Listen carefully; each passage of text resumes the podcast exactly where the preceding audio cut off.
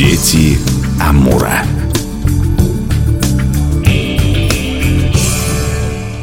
У микрофона Анастасия Магнус. Здравствуйте. Хорошие вести до нас дошли. Курсы культуры коренных народов проходят в Хабаровске.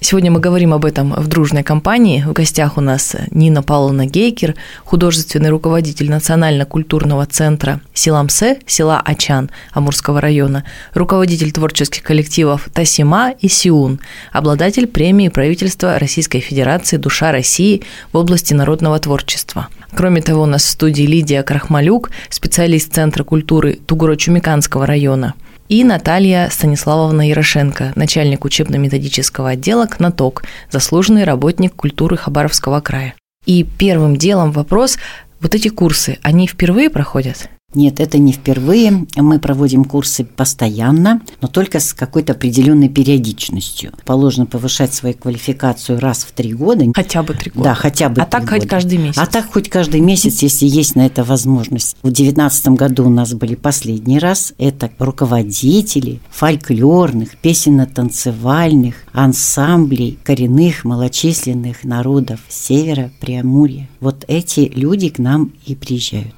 В 2019 году у нас было, конечно, побольше человек. Наверное, сейчас и пандемия внесла свою лепту. Увы. У нас было 30 человек, все приехали, а в этом году 18 человек. 16 человек приехали из районов. Это тоже очень хорошо. Что мы туда внесли в эти курсы, в эту программу? Ну, как всегда, обязательно мастерство. Мы же повышаем свою квалификацию, значит, мы должны свое профессиональное мастерство, мастерство вот, руководителей этих фольклорных ансамблей, песенно-танцевальных, они тоже должны свое мастерство повышать. А что они делают в своих ансамблях? И поют, и танцуют. Играют на музыкальных И играют на музыкальных народных инструментах. И рассказывают и, об этом. Да, есть еще и рассказчики, есть обрядовые какие-то вещи, национальный театр, элементы. Все это мы внесли в программу. Педагогов было немало. Значит, отвечая заочно на вопрос моей коллеги, а я могу попасть на курсы? Говорим нет, если только вы не создадите какой-нибудь национальный ансамбль, причем именно на основе культуры коренных народов. Давайте расскажем о тех 16, о тех 19, в общем, о тех тех людях, кто приезжает. Что это за ансамбли, откуда они? Вы так сказали широко, кто-то танцует и рассказывают, и играют.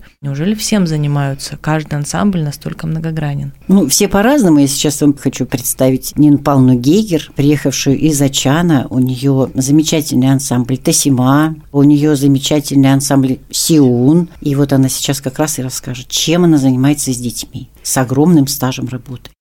У нас все село поет, все село танцует. Дети с детского садика уже занимаются в ансамбле Тасима. И дети, получается, знаете, у нас преемственность поколений. Дети, которые ходили в первый состав, вот уже их внуки ходят. Надо же, то есть это уже старейший коллектив? Ну да, уже взрослые люди они уже. А как переводится название? Тасима – это лепешечки, Первую песню, которую дети мои исполнили, это была про Тасима. Веселая очень песенка. Мама испекла лепешки, и мы ей помогаем. Автор Панца Константинович Кили. Фронтовик, герой войны, мастер. Работал с нами конкретно. И Тасима нам очень понравилась эта песенка, и дети с удовольствием ее исполняют. Ну, всегда есть в ансамбле такая проблема. Костюмы шить, какие-то инструменты покупать. Опять же, дети же у нас как побежали играть в снежки, да, костюмы ну, конец. очень хорошо к нам пришли спонсоры. Вот у нас в Амурском районе, они нам помогают, ежегодно помогают. Проблем с костюмами нет, проблем с репертуаром тоже нет. Я сегодня рассказывала, делилась опытом, где мы берем материалы, откуда берем это все. Откуда? Откуда? Тоже нам расскажите. У меня в голове. Из Амура, а, вон как. Ну, то есть шьются из современных тканей, но по традиционным. Да, да, да, традиционные халаты шьют. Кстати, мы приглашали тоже модельера-конструктора, да, специалиста да. по костюмам, чтобы она давала консультацию, много-много рассказывала, как могла показывала, mm-hmm. чтобы не использовали материалы, которые вот, ну, нельзя использовать просто, да, вот запрет на них угу. есть, это тоже существует. Чего не нельзя в стилизации делать костюм, чего можно. То есть такой специалист тоже у нас на Да. курсы пришел. И, Расскажите, какие материалы можно, какие нельзя и с чем это связано? ну, во всяком случае, я знаю точно, что атласные ткани нельзя. Нельзя. Почему? А они бликуют. Они бликуют А, на вон сцене, как. потом они очень неудобны для шитья, они скользят же. Я-то Они думала, сакральный смысл какой-то еще Они- есть. Да. Сейчас коллективы шикарно выглядят, и в основном все ручной работы. Кто вот живет на море, у нас вот взять Низовье, допустим, Ульчи, Гива, это Диро, да, Хоста, Ансамбли. Булавы, ансамбли, да. У них мастерицы тоже шьют, но есть у них костюмеры, да, есть мастерицы. Выше идем, идем Нижние Халбы, да, у нас вот э, Комсомольск, потом мы идем. Вот у нас в районе проживает 3000 северян. И села компактного проживания у нас Омми село, село Джуен и Ачан, и Усть-Гур еще. Вот четыре села. И ну, столько народу живет у нас. Очень творческие Да. люди.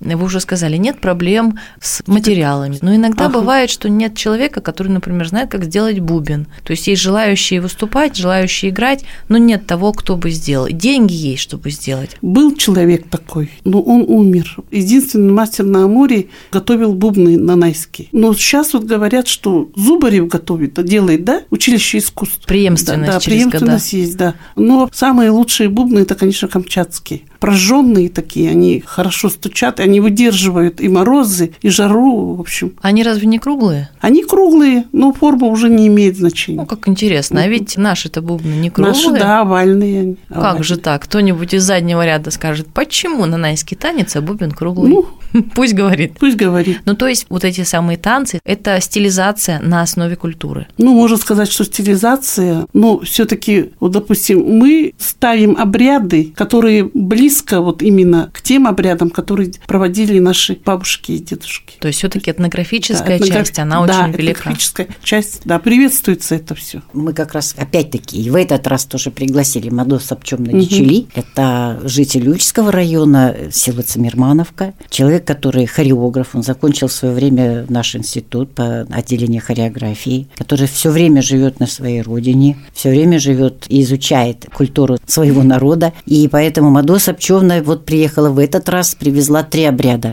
Нина Павловна, Медвежий праздник, Ой, как медвежий праздник, как раз хотела да. Унди и коса. Коса. Унди – это с водой унди связано. Это, это весенний праздник, такой как вот Масленица, масленица, да. да. А унди у нас в переводе означает, что тает, снег тает. Унди. Ну, да, Что-то тоже с такое водой, да. да, живое, Да, да. оживает. А третий? А третий – это коса, это проводы потусторонний мир людей, которые умерли три года, допустим, тому назад. И проводит его большой шаман, коса самани. Собираются несколько, допустим, ну, три человека, ну, которых провожать нужно, и вот большой шаман проводит. Это очень интересный обряд. Я ходила тоже по бабушкам и спрашивала, это праздник? Они говорят, да, это праздник по-нанайски. Аня, аня, ага. А ну, это горе же. Ну, и горе, да, и плачем тоже. Ну, это праздник. Я читала у Григория Хаджир книги первой похороны этого Бауса, и потом проводы его дедушки. И потусторонний мир его провожали. Ну, богатый был человек. Дети очень постарались. Ну, богатые они очень хорошо провожают. Народу очень много собирается. Всего Амура люди. И проводят интересные, зрелищные игры спортивные. Шаманский обряд – это всегда такая тема особенная, Мгм. об этом не часто мы в эфире говорим по ряду причин. То есть это окончание да, проводов. Да, это потусторонний мир его уже провожает. Имеется в виду, вот человек только почил, его проводили, потом через какое-то время идет. Нет, его не провожают. Он как бы живет в доме. Панё называется. Панё. Вот у нас дедушка, когда умер, у нас было панё и его халат, его одежда была. И мы, маленькие девочки, вспоминали, что надо его покормить, уложить. То есть для нас прямо это как игра была. И только через три года И, ну, потом уже, да, его проводили. окончательные Да, проводы. да, да, да. Спасибо вам. Когда узнаешь что-то вот настолько новое, интересное. да. Причем вы еще и сказали, где совершенно. почитать можно. Но вот эти курсы каждые три года или иногда чаще. И все-таки можно ли прийти любому желающему или обязательно иметь коллектив? Ну, начнем с того, что они называются курсы повышения квалификации. Если вы пришли на курсы как слушатель, и вы не повышаете свою квалификацию, то мы задаем вопрос. Зачем? Да, да, зачем вы пришли, зачем вам это надо? Интересно. Интересно. Ну, наверное, как э, корреспондент, как журналист, как человек, который очень интересует это атрибутика, там и сказки, и легенды, и танцы, и движения, и звуки. Вот тогда, наверное, я понимаю, как журналисту это очень интересно. Мы будем только рады. Приходите, пожалуйста. Я выпросила все-таки Да. разрешение сейчас. Совершенно спокойно можно несколько занятий там посмотреть в расписании, в программу и посетить те занятия, которые вам очень интересны. Ну, то есть, в принципе, если люди другие желают, молодые сотрудники музея или учителя, может быть, и родных языков с большим Ну, знанием. вот видите, вы мне сейчас такую идею хорошую подали. Мы можем такие курсы с такими преподавателями, со знатоками обрядов и прочее организовать для интересующихся людей. Вот как вы сейчас перечислили, такой контингент, которым это очень интересно. Но дело все в том, что Нина Павловна не даст соврать, и Лида, которая здесь присутствует, они не дадут обмануть. У нас очень много практических занятий, для этого нужно встать со стула и пойти танцевать с палкой или с бубном. Хорошо, ну я уверена, что сейчас, особенно весной, у всех такой заряд встать, ну с бубном или нет, там уже как получится, но Да. уже точно идти в верном направлении. Вы сказали и Лида, которая здесь присутствует. Давайте мы ее пригласим присоединиться к беседе.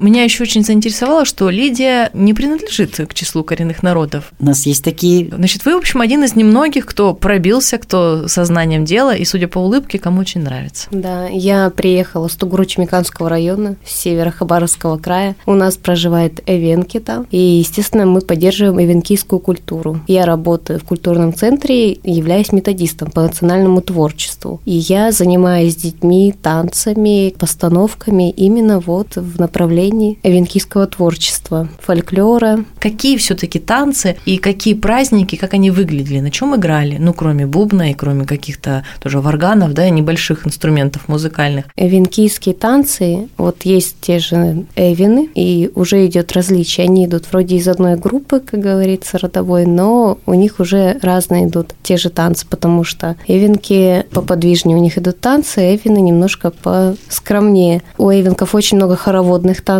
и мужчины, и женщины, потому что они проживают же племенем в свое время, кочевое племя, то есть все передвигались, естественно, у них вся вот эта сплоченность. То есть есть отдельные танцы для женщин, которые как мастерицы, где они показывают в танце, что они шьют, вышивают или что-то делают, как хозяйки чума, как чум-работницы. А у мужчин есть свои танцы, как охотники и все прочее. А в основном у них хороводные общие танцы. Потому что олень на всех, так сказать, потому что Да, все-таки да, да, нанайцев более строгое разделение, даже Да. гораздо более, да, Да. там несколько месяцев назад у нас был в эфире товарищ, он рассказывал о обряде Новый год эвенкийский, когда два дерева, и между ними вешается нить, она украшается какими-то флагами, Ну вот у нас Венкийский Новый год проходит по-своему. Этот праздник Венкийский Новый год проходит немного раньше, весной, но мы в июне месяце организовываем мероприятие, которое называется Дюгани в переводе лето.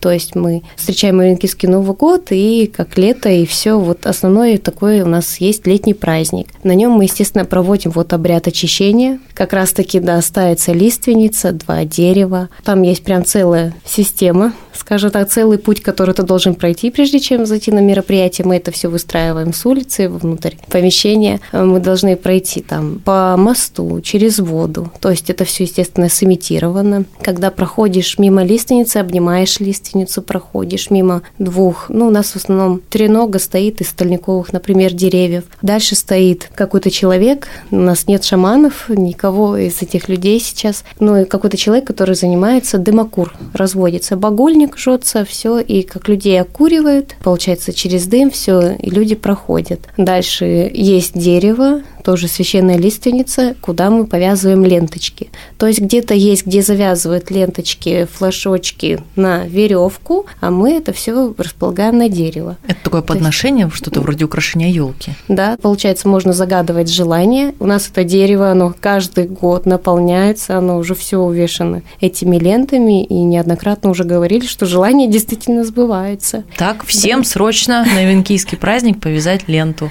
По традиции давайте завершать именно рассказом о том, чем эти курсы важны. Если мы повышаем свою квалификацию, свое мастерство, то оно, конечно, должно проявляться, это мастерство. И в том, что ты умеешь петь, и в том, что ты умеешь танцевать, и в том, что ты умеешь сделать, создать сценарную разработку какую-нибудь на народном материале взяв за основу сказку какого-нибудь народа. И я вот всем тоже коллегам говорю, когда они приезжают на курсы, мы говорим, не, не замыкайтесь, да, только вот в одном своем. Если ты проживаешь в среди венкийского народа, или там ульского народа, или нанайского района. Сам Бог велел уже... сделать удыгейскую сказку. Да, сам Бог велел совершенно правильно. Сказку своего соседа и прекрасно сделать. Пусть дети, которые ходят в эти центры, в эти коллективы, пусть они знают культуру своего соседа. Поэтому и мы и даем на курсах такой спектр огромный спектр большой, чтобы был охват не только одной хореографии ульского народа, или вот танцевали полдня с Сапкеевым э, Чингизом Дандуковичем. Он вообще приехал из Бурятии, понимаете? И он давал хореографию и венкийскую, и дальше, и дальше, и дальше, и они там танцевали, и были и оленями, и в хороводе, и были охотники, и бог знает еще кто, и было очень интересно, и все три часа к ряду мы вот э, плясали. А потом сдали в конце зачет.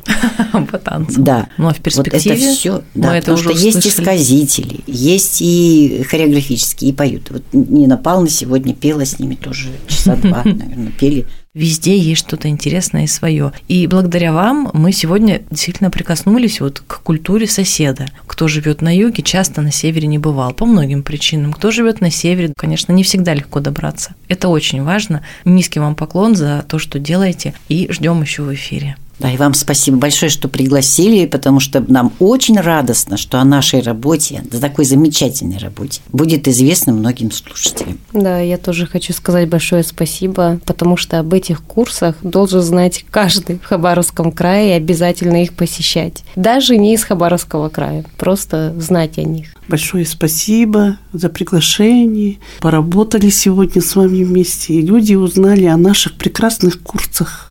Как по-нанайски будет сказать «до свидания»? Подам Дардигусу. Это счастливо оставаться вам. Я вот приветствие выучила, прощание никак не выучу, не хочу прощаться. Ну, говорю до встречи.